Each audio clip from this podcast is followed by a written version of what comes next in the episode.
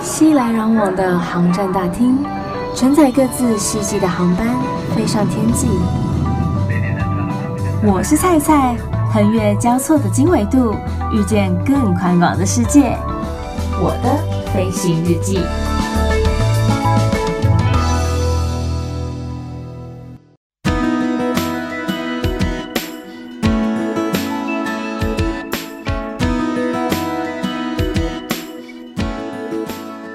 Welcome board，欢迎收听我的飞行日记，我是空姐菜菜。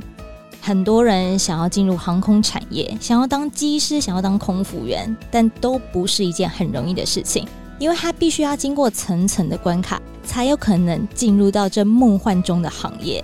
但是，竟然有人可以通过三家的试炼，从事这个大家都梦寐以求的行业，到世界的各个城市，因为毕竟每一家航空公司的航点都不一样嘛。到底是谁这么的厉害？今天菜就要邀请到好朋友 Sam 来跟大家聊聊，说他到底是怎么办到的，真的是太佩服了。当然，也要请他来跟大家分享一下说，说这三家航空公司的差别，包括了阿联酋航空、然后卡达航空以及台湾的国际航空。欢迎 Sam，有梦幻吗？很梦幻呐、啊！还好吧。你知道有非常多人想要当空姐吗？想要当空少吗？但现在疫情过后应该是零。是这样说没错啦，因为疫情真的是蛮严重的，然后大家对于航空业的从业人员都是蛮紧张、蛮害怕的。但我相信疫情过后，还是会有非常多的少男少女们想要进入到这个产业当中。那你先跟大家介绍一下你过去的一个背景，就是你经过哪几家航空公司一个训练？其实收男生的也不多啦。就我我的经验是两间中东的卡达跟阿酋，是，然后还有国际国际航空。空那因为其实这三家是在不同的区域、不同的领域，你有没有特别去做什么样的准备？其实我当年第一家卡达的时候，我是在当兵的过程中去考的，是就是我那时候在马祖当兵。然后是利用一次返台假回去考，其实我就是上那个论坛，嗯去爬爬文，然后看一下以前他们都是怎么考的，然后看一下他们大概的流程，所以对你原本一开始就想要当空少吗？有这个幻想，但是不是一个绝对要达成的目标，可是怎么一开始没有先选国际航空啊？就真的是因为因缘实际会吗对，因为实际上我的返台假就只能考这一家，哦，对是因为刚好我的时我的间日上子的安对排，就只能考这一家，原来就其如他此家都没办法考。因为很多人都会想到说要啊离乡背景，会非常舍不得家里面的人，然后还有在家乡的朋友们。因为我其实考的时候也没有想说我会去国外，因为我不觉得我会上，所以你就想说，反正我就就是想考说考试试看，看，有个经验这样子。考的时候，其实我也只是大概爬文说，他们第一关就是找资料、找那个履历，嗯，然后他会问你问题，但也不一定会问，不代表你会不会通过。然后当天下午他就会打电话给你，嗯就是这么简单。然后我那时候就去，就排队啊，然后就是靠近他，然后就微笑一下，然后就给他我的履历。嗯。所哦以第一次没有很紧张吗？有点忘记我当时的心情了，应该太久远了，是不是？对啊，太久了。但是我觉得我当时的状态是没有想过我会上哎、因为你看当兵，我理个大嗯平头，我还戴着牙套哎、就是哪一个好航像空没会有看过，哦会录取一个戴牙套的空嗯服员？对我就是没有想过。所以这反件而事情会平发常心生更有可能会录取。对，然后我觉得也是缘分吧，还有看你的应对。嗯因为我记得他那时候问了我一个问题，他说：“哎、你在戴牙套吗？”我说：“嗯对。”他说：“那你什么时候会拆？”嗯，我说在差不多三个月，因为我现在在当兵，所以差不多三个月后退伍我会拆掉。然后他说好，这样就可以了，我就这样，就这样，我就转头就好，谢谢，我就走了。然后他下午就打电话给我了，哇塞！我就吓死。所以其实他就是也只是想要看你是不是非常的平易近人，因为毕竟我们算是第一线的服务人员，很容易跟客人有接触到，所以你总不可能很尴尬的跟客人回话跟应对进退。对，其实我后来去考了阿球嘛，就是嗯两家都是中东的。后来有发现，就是做一些功课，加上进入这个产业，才会知道这一关设立的原因是什么。嗯因为他就是在看第一印象。嗯，就像如果今天是客人，他把自己幻想是客人，然后看着你这样子迎面走来，你的亲和力，然后你的是仪态，走路会不会歪七扭八，会不会外八，会不会内八，然后对，然后对调会不骨会，驼背，对，嗯就是你是一个得体的样子。然后不管我问你怎么样的问题，跟面试有没有关的问题，你都可以很冷静、沉着的回答。是。对，但是好，你刚刚也讲到了，你考的第二家航空公司是阿联酋，它也是一间中东航空公司。那这两间中东的航空公司比起来，你觉得谁比较难考？比较难考，我觉得对考不上的人来讲，就是都很难 都考很。难考。可是我觉得，因为他们要的类型不一样， 嗯，关卡也设计的不一样。嗯但我觉得我个人的经验告诉我，如果我没有卡达的经验，我也不一定考得上阿球。说实在话，那时候考阿球的人应该也很多吧？相较于，因为我在考阿球是在新加坡考的，哦，不是在台湾我不是考在台湾的，考的，嗯所以没有像台湾那个时候卡达或二零一几年来的那次那种盛况，嗯，对，没有到那么夸张，但是人也是不少啦。因为他最后录取的人都是个位数，哦，不管去几人，几乎都是个位数，顶多十几个这样。嗯就像我以前小时候，我是一个非常容易怯场的人，嗯，呃，要上台演讲，然后报告，我绝对不会皮上皮台，叉，我绝对不会上台，我一上台就讲不出话来。嗯，对，但现在我可以，我觉得这就是经过社会的磨练，你才会变成是另外一种不一样的人，然后对人家看到你的一些不同的人科特质，然后是适合这个行业的，而且就是这些经历成长，然后让你自己有自信吧。嗯，然后你知道你的专长在哪，然后你的自信来源在哪，你擅长的是什么。当你想要跟人家分享的时候，你是可以讲得出内容，嗯然后这一方面也是可以很灵活地运用在面试上。是所以两家要的类型，我觉得蛮不同的。就像台湾的两间公司要的类型，其实也不太一样。嗯。对但是我相信也会有很多人想问说，阿联酋在大家的心目当中是一间非常非常棒的航空公司，那到底是什么样的原因会让你想要回来考台湾的航空公司？嗯，我相信很多外商的组员都有会有这个心路历程，就是刚开始飞的时候就会问你说：“诶，那你最喜欢哪个国家、啊、嗯或哪个城市嗯，？”嗯，你就最喜欢飞哪里？你就开始数啊，然后巴塞隆纳啊、纽约啊、非洲啊，然后什么什么。可是你最想要在哪个城市定居跟生活，嗯，那又是另外一件事。玩跟生活真的是两码子事对情。所以在中东杯，你是真的有机会去到更多很多更多的地方跟国家，即使是同一个国家，也是有非不同的城市，真的是你见识到很多。但最后，我个人未来的规划跟真的想久住的地方，我会选择台湾。台湾还是最美、最舒服的一个地方，让大家来居住的。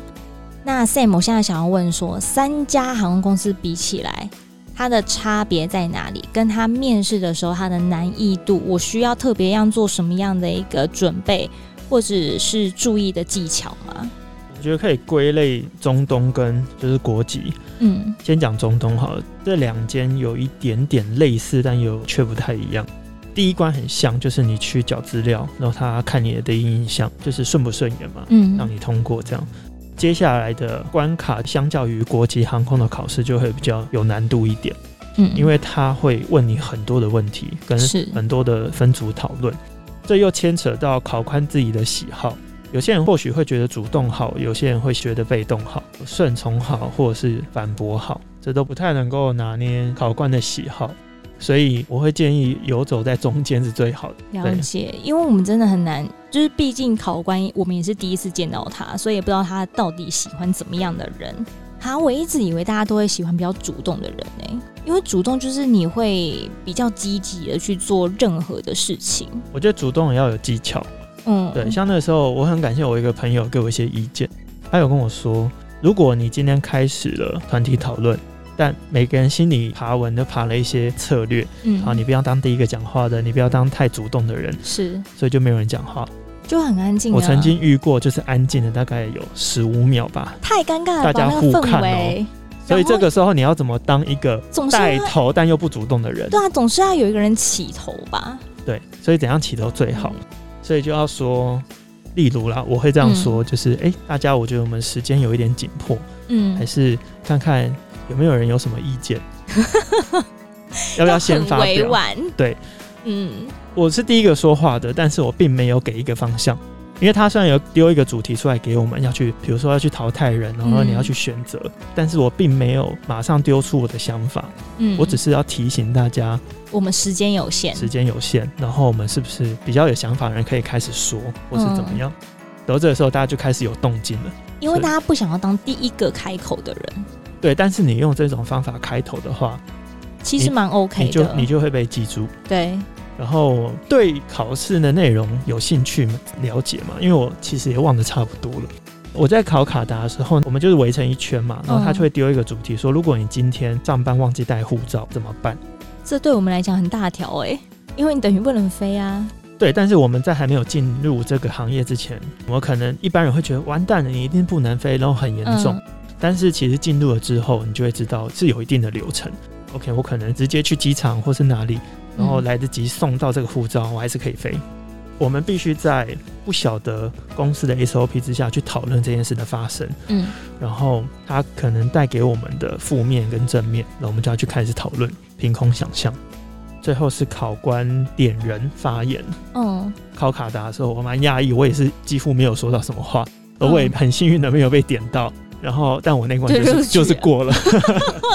我那关就是过了，好莫名其妙对，哦，超级莫名其妙。然后我也是满头问号。但相较于阿球的考试，他团体讨论有两个，一个是小组的三个人的，嗯一个是大的，大概有快十个人。哦，那很多哎、对，小组的就不太可能讨得了讨论这件嗯事，因为就是三个人，而且每一个都要发言。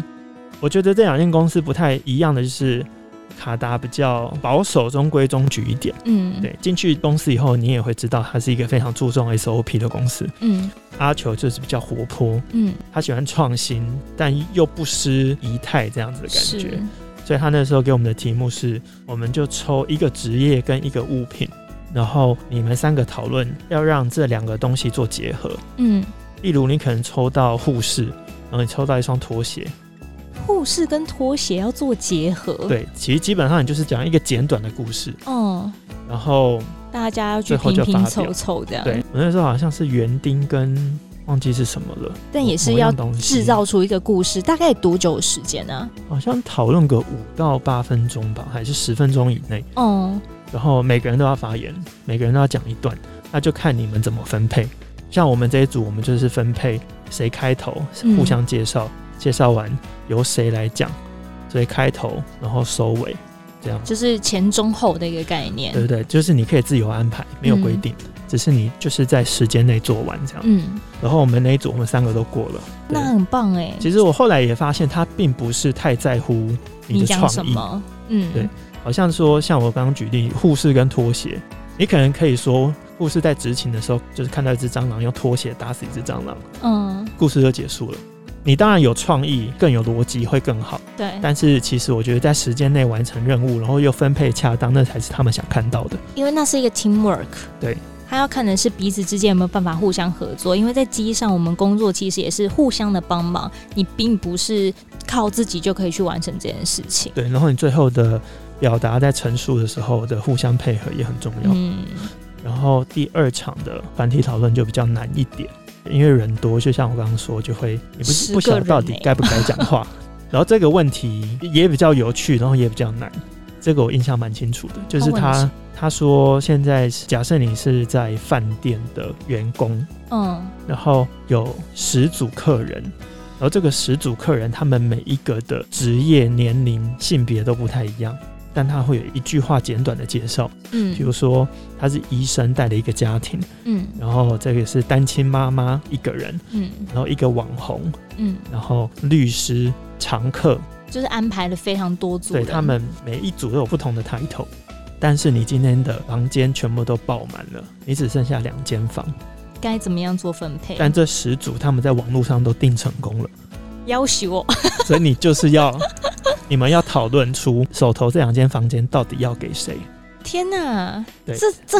有有点难呢，就是而且这难是难在每个人心目中的顺序定位都不一样。对，我们却在好像十五分钟内，我们要讨论出哦到底要给谁，原因是什么。对，那时候我真的觉得哇，压力蛮大的。对，然因为后每一组客人都有他们的需求，然后大家在帮他们做安排的时候，也会觉得，我觉得那个医生那个家庭，他们有带小朋友比较需要啊，对，这没这错真。的好难哦。对然后我记得就这样子，在讨论的过程当中，因为主考官坐在那边听嘛，他在听嗯我们讲。好，我们现在就这样讨论，我们就开始了讨论讨论，然后到中间他会开始再丢阻碍给你，哈，例如，说，好，我现在跟你说，原本住在这个饭店的二零二号房，嗯，他们房间的水管坏了，所以他们必须要出来加入这十组，现在是变十一组，嗯，然后这个房间是不能给的，因为他要修，所以你原本手上只有两间房，讨论到已经变成三四组在做抉择的时候，嗯，多加了一组状况题，然后变五组，但是他们本来就有房间哦，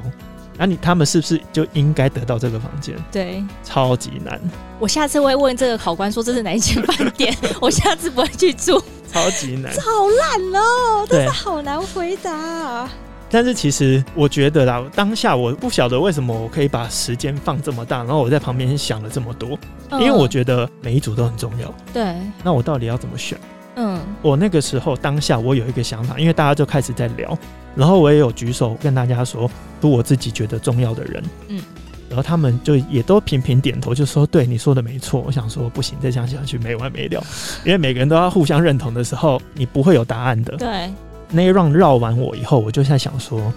好，那我先来想安顿剩下的人的方法，谁嗯最容易被安顿？资深的人，应该是说，就是假设这十组人，你觉得谁最容易妥协，然后跟最容易被安排，我们就先安排他们，嗯，这样子用逆向的操作去决定最后谁谁留下来？可以留留下来嗯，选择这个房间。这个方法蛮好的，对因为你要先选到底是谁优先，这真的太难选。对，然后我就开始哦提如果说可以用这样，的我就提了这个方向，我就讲了一句话，就说还是我们来想想看，如果那些没有拿到房间的怎么办？我还没有说是谁，因为我不能擅自决定是谁对。然后我就说，我们先想想看，没有拿到房间的那些人，我们可以怎么做？然后谁适合这样子一个做法？对，哦、然后那个时候，我我记得那个时候，呃，主考官有忽然间坐停，这样看我一眼，会心一笑，他没有笑，他没有表情，他就这样坐停看了我一眼，我有感受到他在看我，我想说，嗯，应该是谁你有 get 应该到是他 safe 了， 对， 但我觉得后续也蛮可怕的。好，我们最后讲出了讨论出来有两个答案，因为我们其他人就往这个方向走，我们就安排了，比如说网红，网红我们就送他去做 SPA，、嗯，然后送完 SPA 去干嘛？然后去酒吧喝酒，然后满足他平常夜配的需求。是，对，然后我们可能安排别间饭店给他，但是至少这间饭店他想去的地方他都去了。嗯，对，我们就开始这样分配每一个人。最后我们就选出两组，然后我们要给答案的时候，更可怕来了。啊，这样还不够那个考官他就变成里面的人物了， ，Oh 他 my 就 god，他就指着一个说：“好，你现在回答我。”然后他就拍桌说：“为什么你不给我房间他直接假装成是那个客人，？”他就说：“我是医生，你知道我是谁吗？嗯，为什么你不给我房间 这句话我常听到、哦，你知道我是谁吗？我是叉叉叉、欸，？”哦我现在知道了。 对，所以他就会嗯角色扮演，然后他会逼你，他会看你会回答出什么样的话，这样子。因为当下我们可能没有想到他干嘛这样，可是其实这都是我们线上很有可能会碰到的事情，对，其实是，是，其实你真的开始飞了以后，你就会知道，其实今天只是场景跟角色兑换嗯，这些话，就像你刚刚说的，我们真的每个人可能都会听过一样，两次。对，然后那个时候当下我印象很深刻，有一个泰国男生，哇，他真的是被逼到墙角哎、他回答不出个所以然，然后就愣在那里是吗？对，然后考官就一直问他说：“所以你告诉我的房间呢？”他说：“呃，对不起，对不起，女士，因为我们现在在处理上，你不要跟我讲那么多。我问你什么，你答我什么。”然后他就一直凶他，然后他就说：“嗯、那你你要不要旁边先稍候一下，怎么样？然后什么的，试着安抚。”然后他就说：“我不要啊，我现在就是问你什么，你答我什么。”嗯你有你有没有搞清楚状况？听得懂英文吗？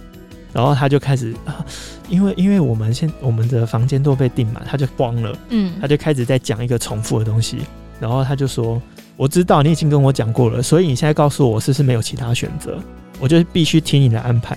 然后他就说：“对。”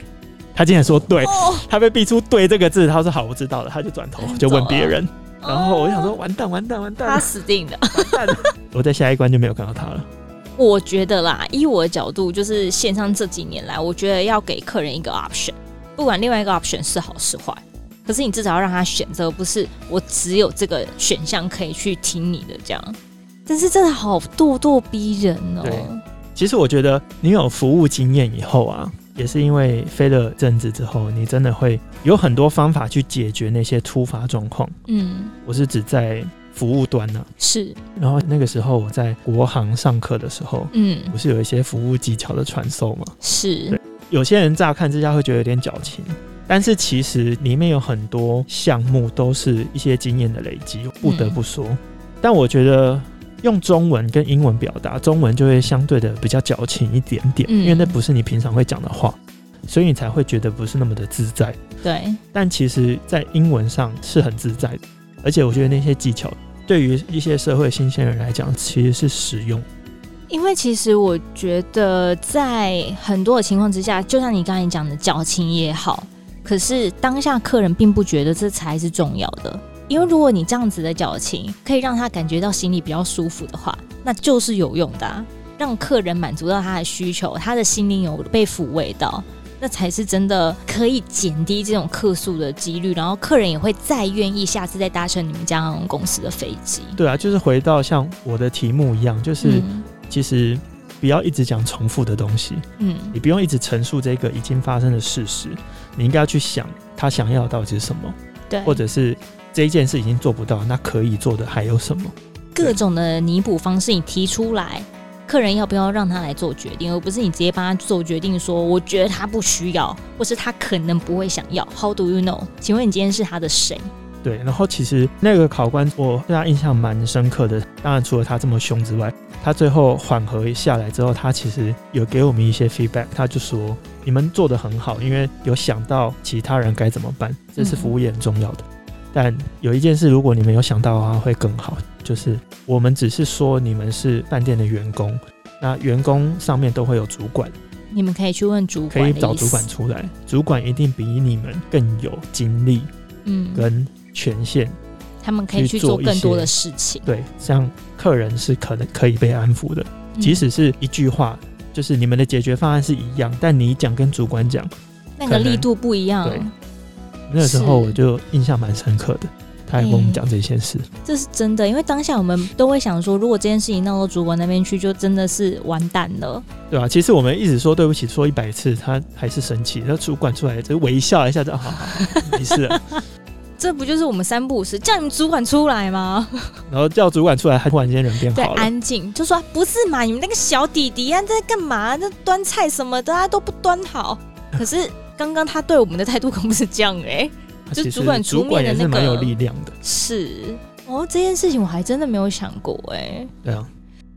那你进入到这三间公司之后，我们都要经过一段的受训期间嘛，起码两到三个月的时间。你觉得这三家公司比起来，有没有哪一间特别的严格，或者说他在教授给大家的课程当中，有哪些是非常实用的？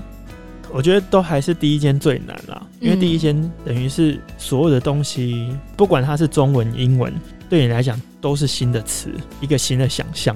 所以我觉得第一间通常是最难的。好死不死，我第一间又是最严格的，啊，就是真假的？这个产业里面算是数一数二严格的公司。哦我当时真的很辛苦，大学联考都没有那么辛苦。那个时候招募太多新生，所以我们的上课是有分班型的，分上午班跟下午班。然后我如果是上午班的话，睡前念一次，然后睡觉，半夜起来再念一次，嗯然后念到睡着。出门前，因为每天的考试一坐下来，第一件事情就是考昨天所有教过的东西，对，然后它是顺着点点下去。如果你被点到你不会，回来再一次，第二次还不会你就退训。用问的哦不是考试哦哦不是笔试哦，是口试，你第二次不会就直接退训。所以你们那一阵子应该也都没有睡饱吧？我也忘了，反正就是压力非常的大。可是有后悔吗？当时就想说，我到底为什么要这样逼迫我自己？后悔这个念头是没有，嗯，但会觉得蛮辛苦的，然后跟想象中不一样等等，这个是飞了以后才会慢慢有这个想法。但初期不会，就只是觉得要很努力，要把受训熬过这样。嗯，对，可是每一家机型也都会有不一样吧，所以在后来的两间公司对你来讲，应该会比较熟悉这些过程的，对吗？如果碰巧刚好有我会的机型的话，是一个辅助，嗯，就是我在空间感上会比较好，然后在门的基本操作上也不会有太大问题。但这有另外一个难处，就是程序每一间公司不太一样。哦，对，因为我去的航空公司，他们隶属的那个国家嗯也都不一样，因为国家的不同、法规的不同，程序上就会不一样。所以对我而言，就是新的口令、新的开门步骤、嗯，所有的程序，我要重新洗牌，然后再重新去记一次。而且在真正紧急状况发生的时候，或者是我在考试的时候压力大的时候，我不能念错。因为你一念错你就完蛋啦，可能也被废哦。对啊，但我觉得这三家受训过程还是有蛮大的不一样。像卡达就是很扎实的， 嗯，从基础开始堆起来，一字不漏，有一点点像绿色航空这样，嗯，就是你今天开门的程序是什么？好，开始，然嗯，后有五个点，每一个点的每一个字要逐字念出来，不能意识到就好不嘛。行，要一模一样，嗯， 然后要弹手指的速度，打火程序来开始。慢一拍会怎样？叫你重念。你卡住当然没关系，因为毕竟英文不是母语，对然，后就是重念，基本上不会有太大问题了。嗯，哦，对，我记得那时候我很吃力的是急救。我在上急救课的时候、医疗课的时候、医护课的时候，我打从心里的佩服空服员这个救护的，对这个工作。我想说，嗯天哪，也学太多东西了吧？ 他给我一张表，嗯那张，表上面的药名，嗯，我除了普拿疼，我其他这辈子都没看过。因为我们平常根本不会用到啊，对你就算然后用到也看到的都是中文。对，然后我就想说，天哪，这到底是什么？好，如果现在机上看到的那几个病，最常见到那几个心脏病、心绞痛、肠胃炎，嗯男的有到接生，然后骨折那些也是要按照处理程序，然后他的症状是什么也要记，，有学到这么细？学到这么细。心绞痛的症状是什么？总共有七点，每一点都要讲。哦那你现在在还记得吗？不太记得了，好像是心跳快、脉搏 慢，然后嗯，可是心跳跟脉搏不是一样的吗？心跳快，哦，应该是说脉搏快，但是它的幅度是很轻的，它弹跳很慢，嗯，不是那么有力度的。对，不是那么有力度的哦 shallow，、对，不是说它速度慢这样。还有你会冒冷汗，然后你的脸会开始有点发黑发蓝哇，多，然后你的背会痛，背会痛延伸到你的手痛，对，这是心绞痛，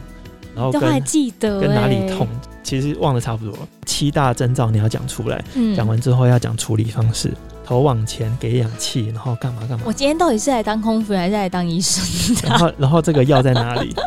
在不同的箱子嘛，嗯你知道的，不同的箱子有不同的药，强烈的药在哪里，缓和的药在哪里，然后 对，强烈的药叫什么名字，缓和药叫什么名字，放在舌上还是舌下，所以在哦每一个卡都不一达样的机上，应该是说空服员是可以直接给客人药的吗？可以。所以也不需要说一定要有医师在场。当年啊，现现在我不知道，当年嗯是有注射的不可以，口服药可以给，就是要做记录哦这样，因为那些基本上就是公司认可，它的症状都符合的话，先给再说，顶多吃错药，然后反正也是打卫星电话嘛，嗯，寻、求协助。因为就目前的国际航空都还是有要求说，即使是那种止痛药等等之类的，我们必须要经过医生的认同，我们才可以给客人药，因为并不知道他是不是真的很适合吃这个药。对，我觉得事出有因啊，嗯，可能也是有很多过去有纠纷发生过一些事情，所以才会有这样子的要求跟条件。对，那像在阿联酋嘞，你在受训的时候，这也让我很震惊，就是这两家怎么会有如此大的不一样？就是很像，一个是在亚洲念书，嗯，一个是像在美国念书，可是他们不是都是中东国家吗？对，但就是可能高层的管理方式不太一样，嗯教育理念也不太一样。我去受训的时候，当然安全面来讲也都是蛮严谨的，嗯，考试也都是要一百分，就好像你只能错一题吧。因为那就是跟安全有关的东西啊。对他，比如说他至少要八十八分以上，可是一题就扣八分，那你错第二题就是不及格啊，所以你就是只能错一题。安全面来讲没有太大问题，就基本上都是蛮扎实的。嗯可是有一点让我那个时候觉得有一点点的疑惑，就是他上课可能会上百分之七十的内容，嗯然后也是照着 menu 上这样子，嗯，我们回去做作业的时候，隔天就要交嘛。做作业的时候，你就会发现，哎、有三十趴要你自己回家读，对，这个怎么好像没上到，嗯，或者是我怎么翻书我也找不到，大概有十趴、二十趴到，他就是会希望我们继续用讨论跟自学的方式去补足上课没有教到的东西，但是他考试是考百分之百，嗯，就可是是这些东西你不教我也不见得可以理解啊，嗯但他会用带的，他他会在题目里面带到，那看你会不会去问，看你会不会去讨论，因为我们通常习惯是下课会两三个一起做功课这样。嗯真的要花一点时间去做，你要去找答案，然后要去讨论。哦这个时候你就会发现问题，然后通常隔天大家就开始讨论，哦，然后如果真的不会，就再去问老师这样，对，或者是有一些部分他们觉得比较容易的，他们就开始分配分组别，你自己去预读，自己去研究，分再享给同学再们，分享，然后老师在旁边会再加入必须要知道的重点，嗯，所以我觉得非常的好西化，奇特哦，非常的西化，而且相较于卡达那种受训氛围完全不一样。嗯卡达就是每天有点像国行要检查服装羽绒的感觉，你每天衬衫都要扎在裤子里，然后领带打好好的。在阿球就是穿了一件 polo 衫，你要扎不扎都可以。然后桌很上随性，对，桌上里面有咖啡，你要不要去买？哈尼，你要不要先去买杯咖啡，你再来 上课？哎、这个在台湾也不行啊，台湾也是中规中矩的啊、然后他看你睡觉，然后就是比如说国行就来报告一张，对或是什 么打呃瞌在睡卡达两次，你直接回家。嗯然后打瞌睡，哎、哈尼，你要不要去买杯咖啡？还是你吃了吗？要不要吃根香蕉？他们也是服务至上嘛。我想说， 我是我我一直很震惊的看待这一切，我想说我我我看错吗？啊，对，好差不一样、哦。点。然后你可以盘，腿上课，然后你可以想干嘛就干嘛。这真的就比较像美国的教育方式，对啊，就是重点不是你上课的样子，而是我希望你有接收到这一些知识跟你需要知道的东西对就好。我觉得他们心胸很开放到觉得你学起来才是重点，对，这个过程。每个人吸收度、反应、回馈都不太一样，我都尊重这种感觉，嗯我就觉得蛮有趣的。他们的课纲的类型差不多，也是嗯，像我刚刚说的急救方面也是蛮扎实的，但在服务方面我也有点吓一跳。就其他两间的经验，他就会说，比如说你今天在左边的第几号门，嗯那你这一号门的你职责会是哪里到哪里嘛？嗯，当然，安全检查是哪里到哪里，那个是没问题。但是在服务上，你的呃工作流程你是从第几排到第几排，嗯，或者是你说从哪里到哪里，他完全没有讲。然后我就眼看着那个服务的课程一天一天在倒数了。嗯然后要毕业了，在想说我们怎么不讲这一块，最后上机了才发现根本没有分。可是这样子很容易会有人可能没有送到，或是有人 double 送到，就是会哎有每天都会点发。生啊，对啊，就会有点浪费时间，没有效率耶。也不能说每次一定会发生，就看你自己有没有小心啊，就是你送餐的时候有没有认真，有没有仔细。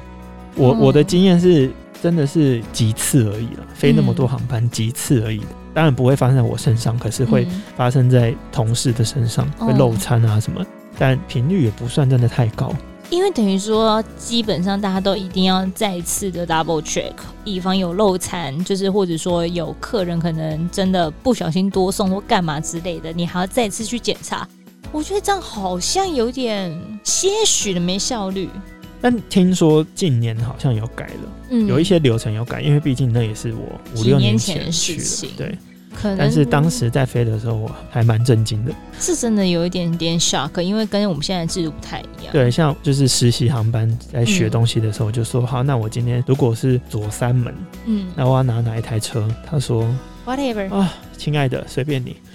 我说怎么随便我？他说有酒车，有餐车，你要拿哪一台？嗯随便你啊，你想打哪里就打哪里，反正这六台车要全部出去就对了。 ，OK，哦，好哦，好，好哦，好奇妙 哦，对，就很 free 啊。好，因为平常大家听太多国际航空的事情了，所以今天才特别邀请到这一位非常厉害的男人 来到节目当中，跟我们分享说，中东这两间也是相当知名的航空公司卡达航空以及阿联酋航空在面试的一些经验分享啊，或者说受训的一些过程。下一集呢，Sam 会继续来到我的飞行日记，来跟大家讲讲说这三家他待过的公司，在工作上面或者说在同事之间，还有与客人等等的，有什么样的差异？再次的谢谢 Sam。谢谢。如果说你喜欢今天的节目，欢迎到 Apple Podcast 上面给予五颗星的评价。Enjoy 的朋友们也可以使用电脑下载 iTunes 给予评分哦。因为现在阿联酋航空还有卡达航空又开始招募空服员了，所以如果说啊你想要进入这两间公司成为他们优秀的空服员的话呢，你有任何的疑问也都欢迎上蔡的 Facebook 或是 IG 上面，请你搜寻我是菜菜，欢迎登机。我是菜菜，欢迎登机，来提出你们的疑问。预祝大家每一天都有 Happy Landing，我们下次见。